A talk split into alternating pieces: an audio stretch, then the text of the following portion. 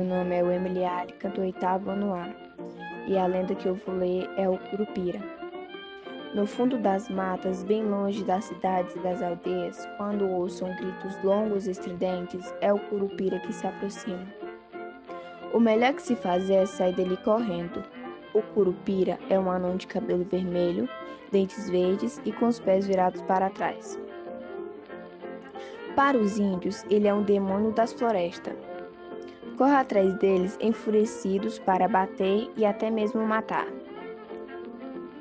Para se protegerem, quando se afastam de suas aldeias, os índios deixam pelo caminho penas de aves, abanadores e flechas.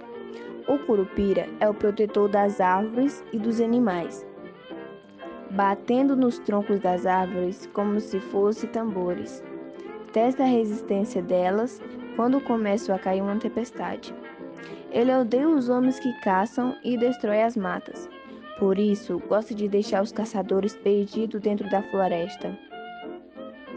Quem vê o curupira perde totalmente o rumo, não sabe mais achar o caminho de volta. Para atrair suas vítimas, o curupira às vezes chama as pessoas com os gritos de imitando a voz humana. As histórias do curupira são contadas em todo o Brasil. Em uma região, ele tem nome de caiapora ou caiaporá e aparece em frequentemente montado em um porco do mato. Fim.